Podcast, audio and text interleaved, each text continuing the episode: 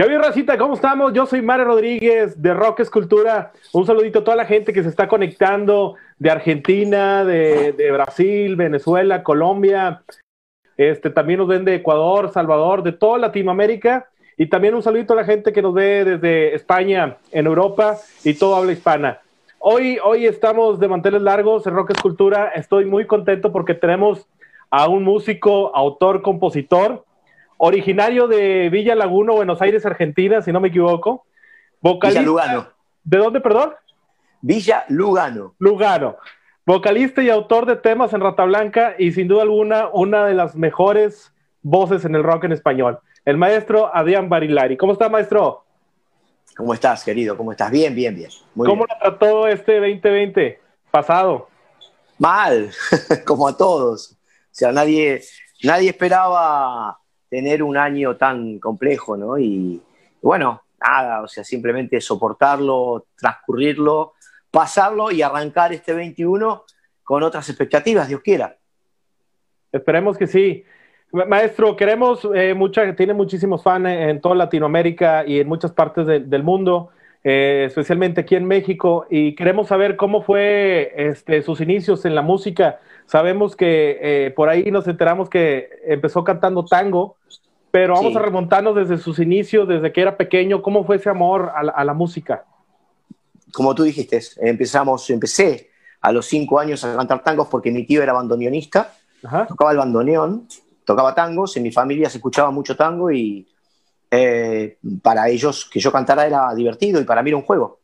Entonces este, ese juego con los años se fue transformando en algo cada vez más serio, porque la familia apoyaba todo el tiempo, porque veían que yo tenía las dotes para cantar.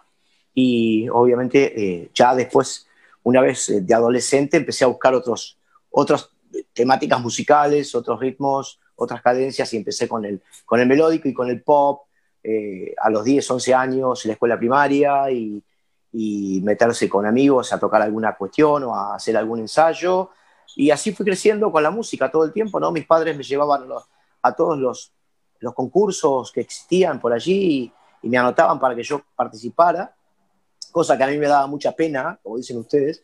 Este, y, bueno, pero bueno, nada, esto era los comienzos y lo que parecía una broma se fue transformando en algo serio con el pasar de los años. Así que ya a los 15, 16 años estaba tocando algo de rock y empezando a componer, ¿no? Así que... ¿Y cuál fue el primer grupo o, el primer artista rock que dijo, es, eso quiero ser, eso es lo que me gusta, ese es el género que, que estoy viendo? Y porque a los 17 años un músico que yo traje para mi banda, para una banda de covers que tenía, eh, vino con su guitarra y se probó y, tocaba muy bien. Y él me escucha cantar y me dijo, tendrías que cantar otra cosa. Y empieza a tocar Humo sobre el agua. Y yo empecé a cantar, pero jugando, ¿no? Y, le encantó, le, le, gustó, 16, 15, 16 años, y, y, me dijo, tenemos que hacer esto. Y bueno, también, ¿no? Un poco en los ensayos, en broma, y empezamos a tocar temas de Deep Purple, de Rainbow, uh, de, de, de, músicos de rock este, de, Argentina, de Papo, eh, y, así. Este, y bueno, nada, empezamos a armar banda, banda propia, eh, Topos Uranos. Topos Uranos, la primera banda. eh, banda de rock, digamos, rock pesado, rock duro, que por aquellos tiempos era eh, muy, eh, digamos, muy, muy de barrio, ¿no? Muy de, la zona y ensayábamos todos los días, no tocábamos nunca. Pero bueno, era, era, era eso, era hacerlo por la pasión.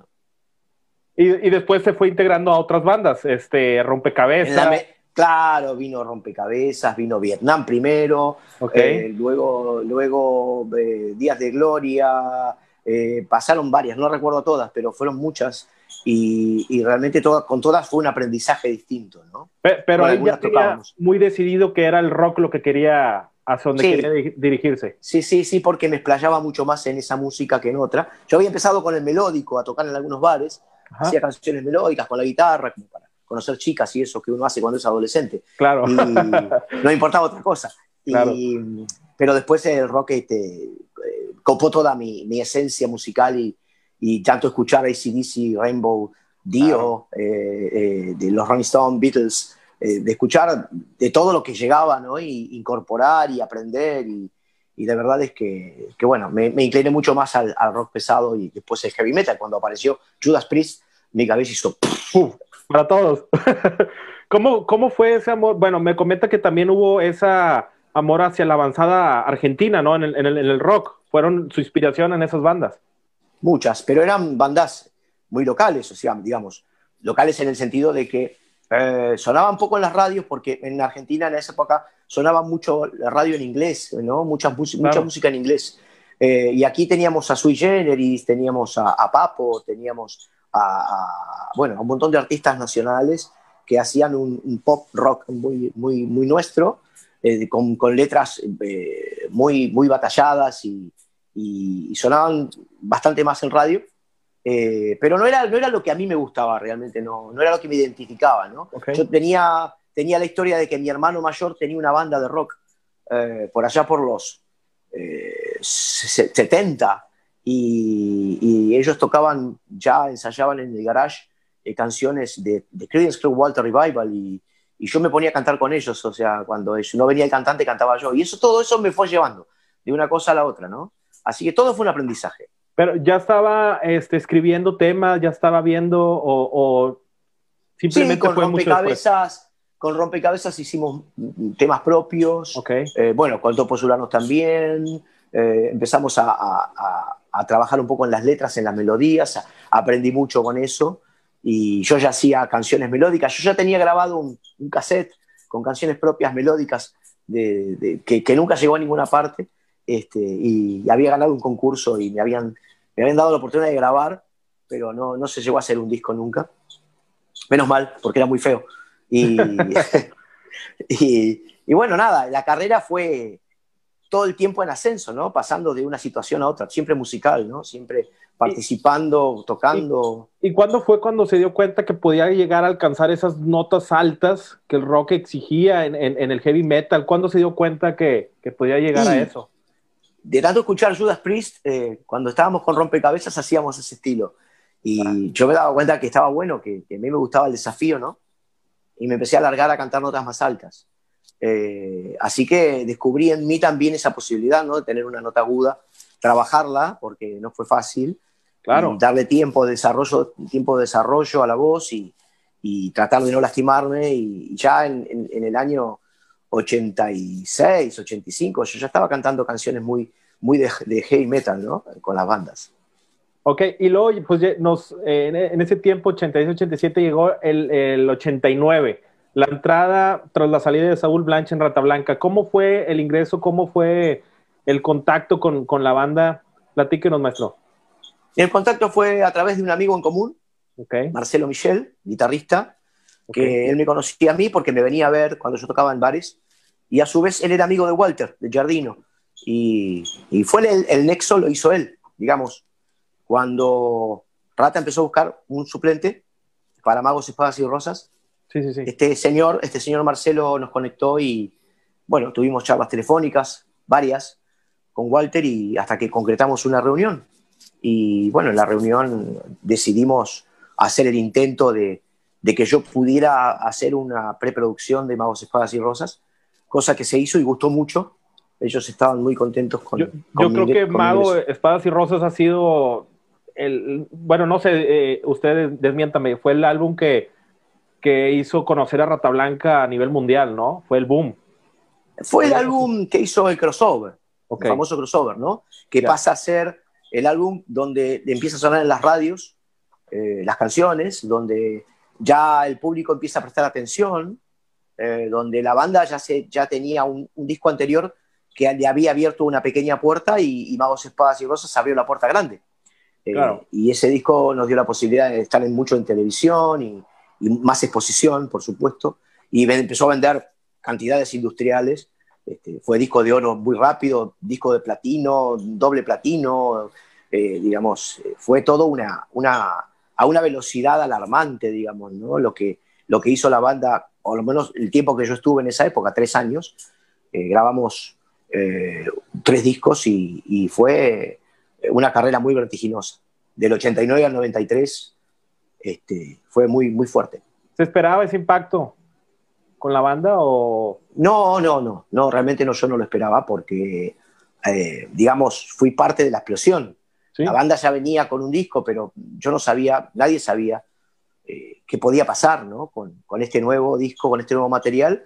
Y cuando sonó Mujer Amante por primera vez en las radios, eh, se produjo la magia, ¿no? Y, y la banda empezó a, a, girar alocadamente por todo el país y por Latinoamérica. Llegamos a México muy pronto, ¿no?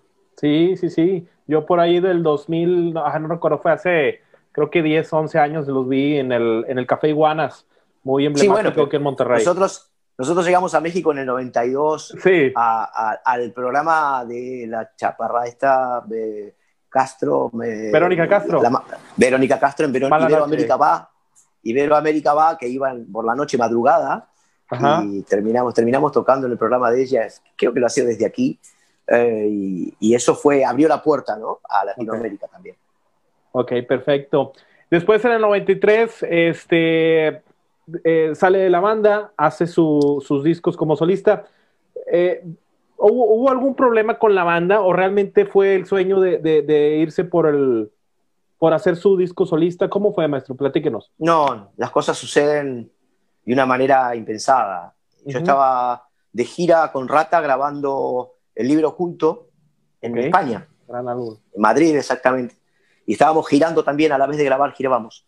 Eh, y la verdad es que habían sido tres años muy duros, muy fuertes, de mucha tensión, de no parar. La banda era un tren que no tenía frenos. Uh, se llevaba el mundo por delante. Realmente era así. Habíamos traspasado las fronteras muy rápidamente. Y en ese lapso se enfermó mi hijo, que es mi hijo mayor, Alan. Y yo me encontré muy, este, muy triste estando a 12.000 kilómetros de distancia sin poder ayudarlo. Así que una tarde me, levanté, una noche, una mañana me levanté diciendo me tengo que ir, porque estaba la vida de mi hijo en juego y, y por supuesto no tenía mucho que pensar. Claro. A su vez estábamos, estábamos grabando, terminando de grabar el libro oculto, un disco que a mí mucho no me convencía porque había un cambio de actitud musical en la banda. Sí. Entonces se juntaron muchas cosas, ¿no? Se alinearon los planetas para que yo decidiera bajarme de la banda y, y, y dejar, dejar, dejar de lado y dedicarme a, a, a contener a mi familia ¿no? y a, a preocuparme claro. por la salud de, de, de, mi familia. Así que bueno, de, tomé la decisión de irme, me fui cuando me tuve que ir, no cuando yo quise, porque no pude hacerlo de un día para otro. Así que se terminó el disco y, se, y nos volvimos y yo decidí renunciar después de eso, porque también estaba agotado mentalmente y, y físicamente, claro. era, era, era, demasiado, era... Rata, en tres años fue arriba y abajo. Rata, Rata grabó dos discos en gira. Guerrero del Arcoiris, mejor dicho, eh, se grabó en gira porque no parábamos y el libro oculto se en gira. Así que no teníamos tiempo de entrar al estudio prácticamente. O sea, si grababa, estábamos en la gira, se componía y se, se armaba todo para después grabarlo este, en el tiempo récord que se podía. Claro. Y después. Era una vorágine. Este, sí, me imagino que fue súper difícil. O sea, en tres años fue una explosión grandísima. Este, y luego, cuando sale en el 93, comienza Alianza o fue muy, un tiempo mucho después? ¿Cómo, cómo, ¿Cuánto tiempo pasó? Pasaron, porque Hugo también se va al poco tiempo. Ajá. La banda, la banda queda como media desarmada, hasta donde yo sé. Siguieron ellos con otro cantante algunos años más. Sí. Y yo tomé un descanso de algunos meses. Hugo ya me había dado a entender que él tenía cosas guardadas para que yo escuchara. Bueno, un día nos decidimos a escuchar y, y después de un tiempo, creo cuatro, cinco, seis meses, empezamos a grabar lo que sería un demo del primer disco, ¿no? De Sueños del Mundo. Okay. Con el apoyo de una discográfica de Argentina, de acá en el país, que fue Warner. Este, y bueno, fue muy bien. Eh, fue un comienzo diferente. Tuvimos que aprender a manejar el negocio de la música desde otro lado, porque fue salir de nuevo y empezar de nuevo, con otro nombre, con otras canciones, eh, bueno, y así hicimos siete años prácticamente con tres discos y giramos por Argentina e incluso por parte de Latinoamérica llegamos a México también. Sí. Y luego ya el, hasta nos dedicamos al 2003 cuando lanza su primer eh, álbum como solista o, o, cómo fue?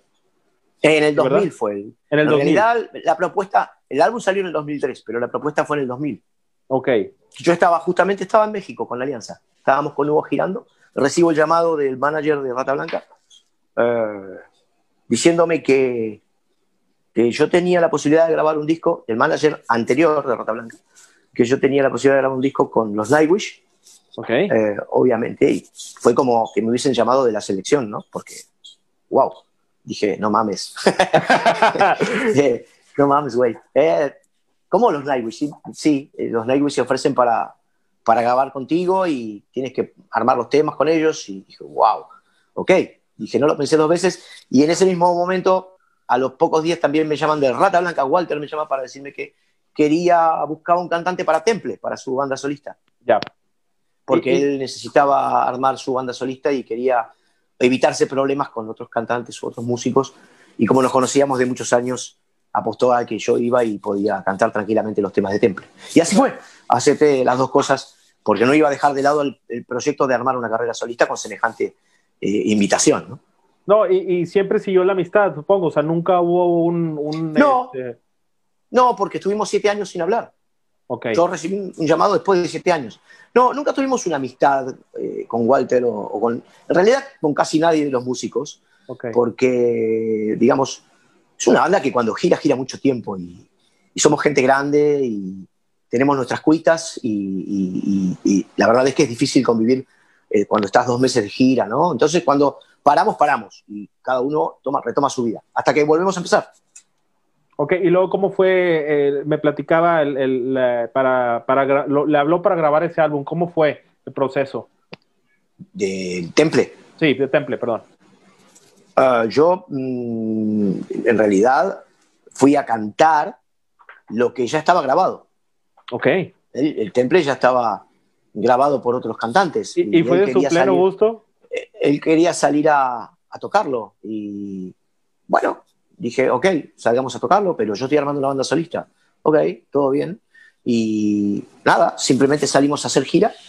Creo que alcanzamos a hacer tres conciertos porque estando en la banda Giardino Validari, la gente pedía Rata Blanca. Sí. Era como, era como un chiste, ¿no? Eh, luego se llamó a Guillermo Sánchez. Eh, y, luego se llamó a Vistolfi. Y empezamos a hacer nuevamente. Y de ahí surgió el disco Grandes Canciones. ¿sí? Donde hicimos aquel Mujer Amante Acústico. Acústico. Este, ¿Y cómo fue ese regreso? O sea, eh, ¿lo aceptó del todo? ¿Tenía dudas? quería seguir, sí. yo, no creía en las, yo no creía mucho en las segundas partes. Ok. Porque para mí la primera etapa de Rata había sido muy potente, muy fuerte, muy exitosa. Pero era un libro que ya quería cerrar o, y que no pensaba volver a abrir. No, no, yo, yo me había ido en el 93 con la idea de que había quedado tela para cortar. Yo lo sabía. No sabía cuándo, pero sí sabía que había quedado tela por cortar. Que esa había sido una etapa de aprendizaje seguramente. Y así fue cuando empezamos a tocar ya con Vistolfi, con, con, con Guillermo Sánchez, Carcela.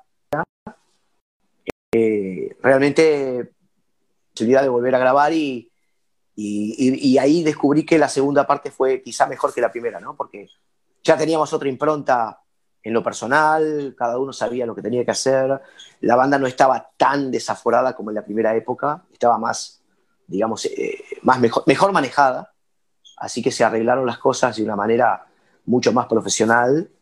Y bueno, hasta el día de hoy, 20 años ya, seguimos tocando, ¿no? Eh, maestro, ¿y a la entrada surgió algo de temor al, al, al, no saber si la gente iba a responder igual? ¿Algo en de, mi caso, incertidumbre? En mi caso yo entré a Temple, así que para, era, era como entrar a otro lado, o sea, era otra, era otra banda la gente respondía a Temple, pero yo me di cuenta que respondía mucho a Temple porque era Jardino Barilari. O sea, eh, no había mucho, mucha este, cosa para descubrir. O sea, la gente iba a ver a Temple y pedía temas de Rata Blanca. Entonces, recuerdo que hicimos una gira por Bolivia y, teníamos que tocar temas de Rata Blanca, estando con Temple. Así que hasta que vino un productor y nos dijo, muchachos, ¿por qué no, no se dejan de huevadas? y, y hagamos un disco nuevo y ahí se hizo el famoso eh, Grandes Canciones y bueno, ahí arrancó otra carrera diferente. ¿En qué año fue eso, maestro? Creo que fue en el 2001, no recuerdo 2001. Pero nunca dejando su carrera como solista, siempre. No, porque yo en el, en, el, en el 2000 recibí la oferta de Nightwish y de la producción y empecé a grabar, empecé a trabajar. Y el álbum solista mío salió en el 2003 porque eh, en Argentina del 2001 eh, hubo una debacle social recuerda aquel presidente que se fue en helicóptero y, y, se desbandó y fue, fue, una locura, fue una anarquía total, el país quedó acéfalo y todo se disparó hacia cuestiones insospechadas. Yo suponía que el disco no se iba a hacer, Pero bueno, tardó tres años, pero se hizo. O sea que salió en el 2003, por suerte, y, fue realmente un... Es un gran disco hasta el día de hoy, yo lo quiero mucho. Sí, Amo de la Oscuridad, de Traerte tu Amor, Lenguas de Fuego. ¿Cuál era su...? Pues todos eran sus hijos, era su bebé, pero ¿cuál era el tema que, que le gustaba más? Verte sonreír y Amo de la Oscuridad eran los temas que más me gustaban. Perfecto. Este, después eh, surgieron más álbum en el 2007, tengo entendido. Fue, ah, no, en el 2005 hubo otro álbum, ¿no? Como solista.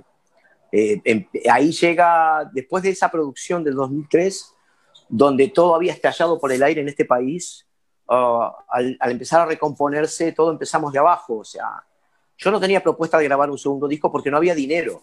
Realmente imagínate que yo tenía una producción que se hizo en Finlandia, Alemania y Argentina. Era una superproducción con músicos finlandeses, músicos fineses, músicos alemanes y músicos argentinos. Ah, volver a repetir esa experiencia después de haber pasado lo que había pasado en el país era casi impensable. Así que eh, viene la propuesta de una compañía disquera de hacer canciones de covers en español, obviamente, y hice canciones doradas porque no quería cortar mi carrera, o sea, yo necesitaba seguir grabando y elegí canciones que me gustaban mucho, canciones de YouTube, canciones de Aerosmith, eh, de Queen y bueno, de, Bon Jovi.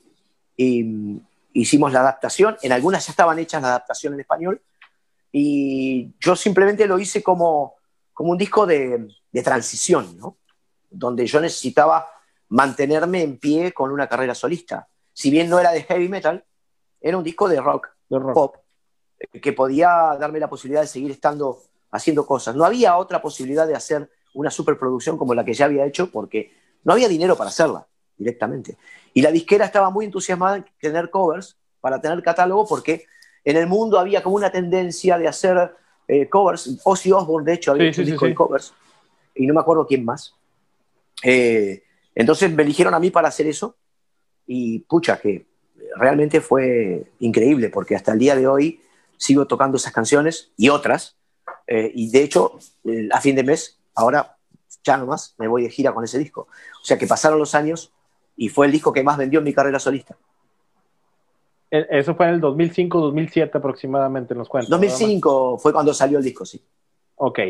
Y luego después de eso ya nos brincamos hasta el 2009 con el siguiente álbum, Abuso de Poder. 2008, creo que fue, no recuerdo bien las fechas, puede ser, sí. Abuso de poder con una nueva formación, con los hermanos Barrett, un disco muy oscuro, muy potente, donde hice catarsis de toda esa bronca de lo que había pasado en Argentina, que me la agarré con todo el sistema político posible y, me gustó mucho. Realmente a la gente le gustó, porque yo hice cambios muy profundos, o sea, hice un primer disco muy, muy técnicamente heavy metalero, el primero, pasé a un disco de covers, muy romántico, el segundo, y el tercero era un disco súper oscuro, muy pesado, con un sonido muy, muy, muy moderno. Y la gente decía, eh, ¿qué pasó? No, sé, no, hay una, no hay una seguidilla de, de discos similares. No, yo siempre hice discos diferentes. Me gusta investigar, me gusta compartir con músicos otras ideas. Yo digo que la ensalada tiene que tener mucho condimento para que sea, sea, interesante, ¿no? Y, de hecho, teniendo una carrera en Rata Blanca de una, de una banda muy jarroquera, no tenía mucho sentido hacer algo similar. Entonces, la idea era despegarme, siempre fue la idea de despegarme de lo más posible de, de, las canciones que se hacen en Rata, ¿no? Porque si no, hubiera sido lo mismo. Este, ¿Sufrió algo de, represión en, en, ese disco en, Argentina por el, por el tema uso del poder o realmente no hubo No, no, no. Lo que pasó fue que yo ese disco lo regalé, eh, lo, grabamos y lo regalamos, lo subimos a las redes. Eran los primeros, los primeros discos que se subían a las redes en las plataformas. Y no es que yo decidí colgarlo gratis, sino que mi producción decidió. Se llamaba la producción, era Don't Pay Music, no pagues por música. Y me enojó mucho tener que regalarlo, porque era un trabajo muy importante y de mucha inversión también. Pero después me di cuenta con el tiempo que eso sirvió para mi carrera, porque me escribían de todos lados, obviamente de todo el mundo, y en, muy poquito tiempo tenía más de 50.000, 100.000 visitas, y eso hizo que la gente conociera un poco más de mi carrera en el mundo, ¿no? Y eso me abrió más puertas todavía. Yo creo que después, la gente No, después sucedió que una, que una disquera se puso un poco celosa y dijo, ¿cómo vas a regalar tu música, no? Y entonces dije, bueno, güey, si te interesa, hablemos, este, Vamos a la producción. Claro, eh, porque uno apuesta con dinero en su carrera, pero siempre tiene que eh, bregar porque la carrera sea superior y que crezca y, que las compañías inviertan. Y yo creo que la gente estaba esperando este, ese álbum, ¿no, maestro? Estaba esperando, este, digo... El público, el público metalero, claro, obviamente, sí, sí. Me criticaron mucho con, con lo de Canciones Doradas, pero realmente... Pero fue un gran álbum, ¿eh? De hecho, ahorita les voy a decir unas preguntas del público que ahí nos comentan eso, pero la verdad fue un gran álbum. Sí, lo que pasa es que yo me considero más cantante que, músico en sí. Yo soy compositor y soy cantante y, yo he cantado tangos, como hablamos al principio, y he cantado, eh, en mi caso me ha animado muchas veces a cantar eh, algunas este, operetas o, canciones este, líricas, porque yo vengo de, mis abuelos que cantaba lírico y, bueno, me gusta, me gusta cantar, pero yo, digo que, que en la música no hay que limitarse o sea, la música es algo que hasta el día de hoy, eh, el que tiene la oportunidad de hacer música, eh, se va a dar cuenta que no tiene límite hasta que algún día nos pongan el límite, pero no creo que suceda nunca. Pero mientras tanto tenés un universo para explorar. Y yo no quiero quedarme solamente eh, con toda mi vida haciendo heavy metal. O sea, es, una rama que me encanta, que la, que la conozco y sé cómo se maneja, pero tengo otras cosas para hacer. Y Canciones Doradas fue un poco esta situación de, de poder darme el gusto de cantar canciones con las que yo crecí. Claro. ¿no? Canciones de, como, como Amor de mi vida o, todavía no encontré lo que estoy buscando de YouTube o, canciones de Bon Jovi y, no sé, eh, de Brian Adams. Eh, yo escuchaba de joven esas canciones y eran, wow, cómo suenan estos tipos, ¿no? Y, y, para mí era aprender, todo el tiempo aprender. Entonces fue un homenaje un poco también, un tributo, ¿no? A todos esos músicos. Y bueno, ahí está, no me puedo quejar, se sigue trabajando con esto. Adrián, eh, uh, si, si algún artista de algún otro género se acercara contigo, este, no sé, ya ves que hay mucho ahorita tema de fusión. Eh, aquí en México se, se, está dando mucho a lo mejor el rock. De hecho, hay, hay unos amigos de Sonora que se llaman, eh, se, se, titulan ellos rock agropecuario, se llaman Nunca Jamás. Y es, es ah. el rock con, con, una, con, con, la música banda, que es muy tradicional aquí en el norte del país. Sí, claro. ¿Te gustaría la música norteña? La norteña. ¿Te gustaría hacer alguna fusión o algo? no, no me animo a hacer lo que, lo, que ustedes hacen como música norteña o tienen como música norteña. Para nosotros es, es un poco la música de bailanta de aquí, ¿no?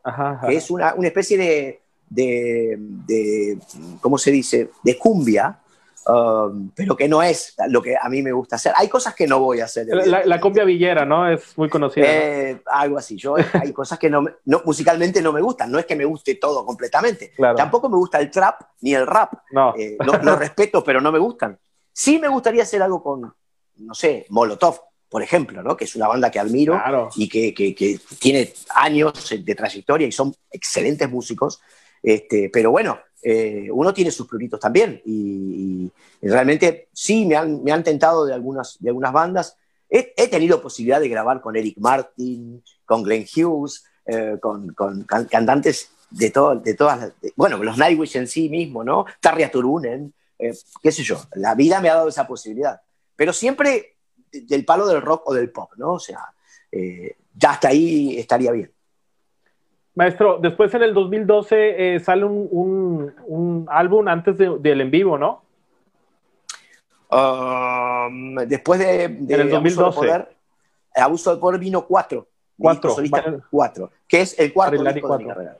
Exacto, sí, sí. Y bueno, ya también fue un disco diferente, que ya tenía más canciones, muchas más canciones más uh, sencillas, digamos.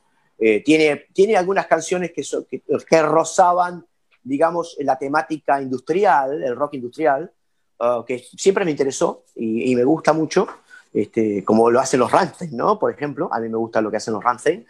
Y bueno, meterse en eso, incursionar en eso, hacerlo lo mejor posible, ¿no? Y ya después de ese disco, eh, el cuarto, hace dos años, saqué Infierrock, que fue mi último disco bien rockero, bien rápido, bien energético, eh, que me encanta, que lo he tocado muy poco porque después nos agarró esto de la pandemia y se complicó todo. pero estoy feliz con ese último disco. Ha gustado mucho, fue nominado a los Gardel aquí, este, a los premios Gardel, y es un disco que producimos junto a Julián Barrett, eh, y la verdad es que nos dio mucha satisfacción. Y luego ya, pero antes hubo un en vivo, ¿no? En el 2013 hubo un, disco que sacó. En el, no, en el, claro, en el 2000, e, eso fue una mezcla de todos los discos. Ok. Eh, que se hizo un DVD, ¿sí? Un DVD CD, eh, que se hizo en el Vorterix en vivo, que se llama 13, 12, 13, es la fecha. El 13 del 12 del 13 eh, se hizo un DVD en vivo que está buenísimo, donde tocamos todos los discos, parte de todos los discos, con algunos invitados, etcétera, etcétera. Maestro, ¿qué opina de, las nuevas bandas que están surgiendo en el, medio del rock este, a nivel, pues podemos hablarlo a nivel Latinoamérica?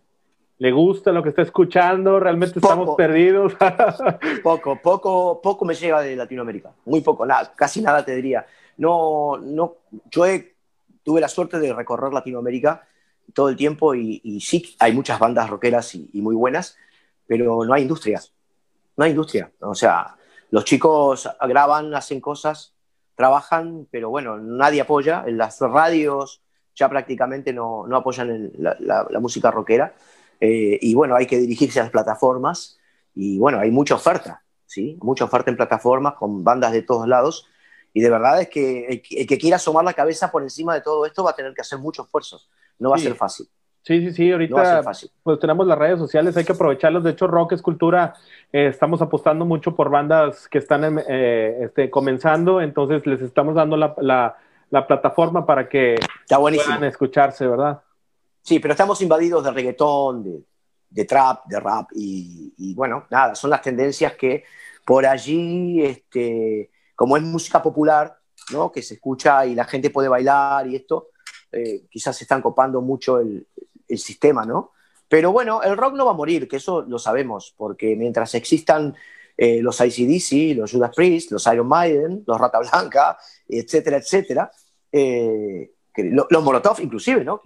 siempre, de hecho, tenemos una entrevista pendiente con la, ya, en, la otra semana vamos a tener con Paco ya la de Molotov para que no se la pierdan. Los Transmetal, no me quiero olvidar de los Transmetal, eh, banda, banda luchadora si la hay, ¿no? Eh, y de hecho, bueno, yo creo que nosotros somos como el sostén, la base de, de, las líneas rockeras eh, más este, arraigadas. Así que seguiremos, seguiremos, no vamos a abandonar. Eh, mientras yo tenga poder en la voz y pueda seguir cantando, voy a seguir haciendo rock también, por supuesto. Hay una banda de, tres chicas regiomontana, no sé si la he escuchado, maestro, se llaman The Warning. No, no. Se la recomiendo mucho, van a estar en Rock Escultura, están rompiéndola, en, son tres hermanas que la verdad la están rompiendo a lo grande. Buenísimo. Bueno, maestro, vamos con unas, unas preguntas que, ahí lanzamos con, la gente. Dice Abel Garza de Monterrey. Eh, ¿Tiene pensado un disco volumen 2 de cover de clásicos del rock? Eh, bueno, es bueno, es bueno que me hayas preguntado porque parece que hay alguien interesado en que yo lo haga. No puedo adelantar demasiado, pero últimamente he recibido alguna oferta como para hacerlo. Eh, así que, nada, estoy en, primeras tratativas, no puedo adelantar demasiado. Ok. Hay otra pregunta, Chaco Contreras de México dice, pregunta qué opinión sobre el rock que mal le late aquí en México y sobre los fans de México, ¿qué opinión? ¿El rock que mal? ¿Qué mal? No entendí. ¿Qué más, el, que más le late? ¿Qué más le gusta? Y el que más me gusta es eh, el rock del tri, porque es, es, el más divertido. Es el más divertido. Lo conozco a, Alex y, me parece un, genio. Y, yo he visto shows y hemos compartido algunos shows. Para improvisar, ¿no? Le da la guitarra y empieza a improvisar. No, no, pero aparte, yo veo la locura, yo veo la locura de la gente, cómo le responden a él y a su mujer, y me parece realmente una fiesta, una fiesta. Aquí tenemos, tenemos este, nuestras bandas que, que tienen su, parecido en cuanto a lo que logran, ¿no? Como los auténticos decadentes. Claro. Que, obviamente no es rock, lo que hacen los auténticos no es rock. Pero digo, me refiero a, la fiesta, a la fiesta que, logran, ¿no? Después, bueno, sí, hay muchas bandas, como te nombraba, a Transmetal. Eh, yo he participado con alguna banda mexicana, que ahora no recuerdo el nombre, pero tengo tantas en la cabeza que no me van a venir todas. Y he grabado algunos, algunas colaboraciones con bandas mexicanas. Y hay muy buenas bandas mexicanas. Y bueno, y, el público, ¿qué puedo decir? El público mexicano para nosotros es, México es nuestra segunda casa. Siempre nos han recibido de una manera increíble. Así que el saludo para todos ellos. El parecido lo tiene Mago de Oz con Rata Blanca. Nosotros somos anteriores a Mago de Oz. Claro que sí. De hecho, ellos grabaron Mujer Amante. Sí, sí, sí, sí. Bueno, platíquenos de eso, maestro. ¿Qué opinión? Hay que preguntarle, hay que preguntarle a Mago. sí, sí, sí, sí. Bueno, muy mala pregunta. Ahorita porque no me gustó. Dice Ana Valencia de Guatemala. ¿Qué opinión le da la, que la gente comenta su parecido físico con Ricardo Montaner? Y vocal. Momento. Pues mira, voy a decirte que aquí en, Venezuela nosotros estamos muy contentos de tener a, a Balilari que se parece a, mí, ¿no? Por supuesto a Montaner. También puedo decir, con el pelo así, decir que, eh, bueno, yo jugué el partido con mi mamá, me hace las milanesas y el partido en la selección no me va muy bien, pero me va bien, este, muy bien este, en España, en el Barcelona, así que estoy cómodo. Y si no, podemos hacer directamente a Bruce Dickinson, que son más parecidos, o él se parece a mí, pues que justamente él se, cortó el pelo para no parecerse a mí. Contestada la pregunta, amigo. Sí, no, pero el maestro es el maestro, Adrián. Nada, siempre hay un parecido, ¿no? Siempre hay un parecido. Hay, eh, digamos, tengo un doble aquí en Argentina, así que imagínate bueno, De, hecho salieron, hay varios eh, programas donde salían este, Yo Soy Adrián y, cantaban. En Paraguay, en Perú. Eh, eh, sí, yo soy, sí, lo he visto, lo he visto, de hecho. Bueno, maestro, agradecemos muchísimo, sabemos que tiene mucho trabajo. ¿Qué viene, qué viene para usted? ¿Preparó algo en esta pandemia o platíquenos qué es lo que viene para... en pandemia hice un streaming, hicimos un streaming con Ratan en agosto eh, hice un streaming yo con mi carrera solista, con las tres bandas distintas que tengo, porque hice tangos también. En octubre hice tres noches. Eh, presenté hace muy poquito en Trastienda, aquí en Buenos Aires, eh, Canciones Doradas, y eso me dio la pauta de ya, ahora, el 27, irme a la costa a hacer, empezar una gira con Canciones Doradas que me va a llevar prácticamente 15 o 20 días volviendo a los escenarios, que es muy necesario para los músicos que no somos esenciales, pero necesitamos trabajar. ¿Viene para México? Eh, hubo una charla hace un tiempo con nuestro productor allí en México que él tenía pensado llevarnos, eh, pero el problema está eh, que se habla de agosto-septiembre, pero vamos a depender, no, es algo que nosotros no querramos hacer, al contrario, claro, queremos hacer, por supuesto, lo hacemos, pero bueno, dependemos del mundo, ¿no? de lo que pasa en este mundo. Maestro, hay una pregunta que le hacemos a todos este, antes de, retirarnos. La pregunta obligada, ¿nos puede contar alguna anécdota eh, chistosa o fuerte con la banda que, para que la gente la conozca? Uf. Eh, yo sé que hay muchísimas, pero... Sí, estoy tratando de recordar alguna. Bueno, recuerdo alguna vez, este, eh, en las primeras épocas, donde teníamos gira diaria todos los días y viajamos por Argentina de punta a punta y después éramos jóvenes, hay que entender que éramos muy jóvenes y, teníamos mucha energía para después de un show salir y ir así de copas, de bares y, recuerdo que volvíamos muy tarde, muy tarde a la madrugada, casi de día, volvíamos al hotel, muy borrachos eh, y, queríamos seguir, no queríamos parar y la diversión era cambiarle los números a la puerta de los hoteles o la que era la 25 pasaba a ser la 32 y la 32 la 25 y cuando no podíamos sacar el número sacábamos la puerta, entonces se armaba todo un lío, nos echaban de los hoteles, este, pero esta, este tipo de cosas eh, solían pasar allá en los 90 cuando uno eh, está en la cima de la, de la montaña, ¿no? Y, y, es muy divertido. En México hemos tenido muchísimas historias, algunas muy fuertes, donde una vez en Oaxaca quisimos hacer un show y en Oaxaca había estado de sitio y nadie nos avisó. Así que el show duró 30 segundos fue el show más corto de Rata Blanca, porque empezaron a tirar bombas de hacia, hacia adentro del, del, predio donde estábamos tocando y la gente salió espantada y se, se, prendió fuego y wow, tuvimos un problema bastante grave allí y no sabíamos que había estado el sitio. Eh, fue hace ya unos 10 o 12 años y fue muy complicado, ¿no? Porque tuvimos que salir prácticamente escondidas y, y, esquivando algunos tiros también, ¿eh? Así que nada, pasan, pasaron muchas cosas. Maestro, pues algo que le quiera comentar a toda la gente de Latinoamérica y de habla hispana que nos está escuchando. Adelante, su público, maestro. Nada, decirle gracias por, por, por estos 30 años que nos dan de, acompañamiento y, y por, por, hacer de nuestra carrera algo importante, porque en realidad el público es el que al fin y al cabo define cuando una banda es exitosa o no. y, a México, por supuesto, eh, agradecido de por vida porque tengo muchos amigos, he conocido grandes personas, grandes amigos durante estos últimos 25 años y quiero mucho, queremos mucho a, todo México porque lo hemos recorrido de punta a punta y hemos descubierto un país maravilloso, de verdad. Así que agradecerles a todos, a España, a Latinoamérica, a toda Latinoamérica y a ustedes, por supuesto, por, por hacer el aguante al rock argentino. No, al contrario, maestro, queremos agradecerle este infinito por todo lo que está haciendo por, por la música. Este, muchos este, nos declaramos que nació el amor escuchándolos a ustedes y, pues que las nuevas generaciones vean lo, grande que son y, que han hecho este medio del, rock. Muchísimas gracias, les agradecemos bastante. Este, estamos en contacto. Eh, agradecemos a toda la gente que se conectó de toda Latinoamérica, Venezuela, Argentina. Puedo decir más países que no digo porque siempre me regañan. Colombia, Paraguay, este, Uruguay. Muchísimas gracias.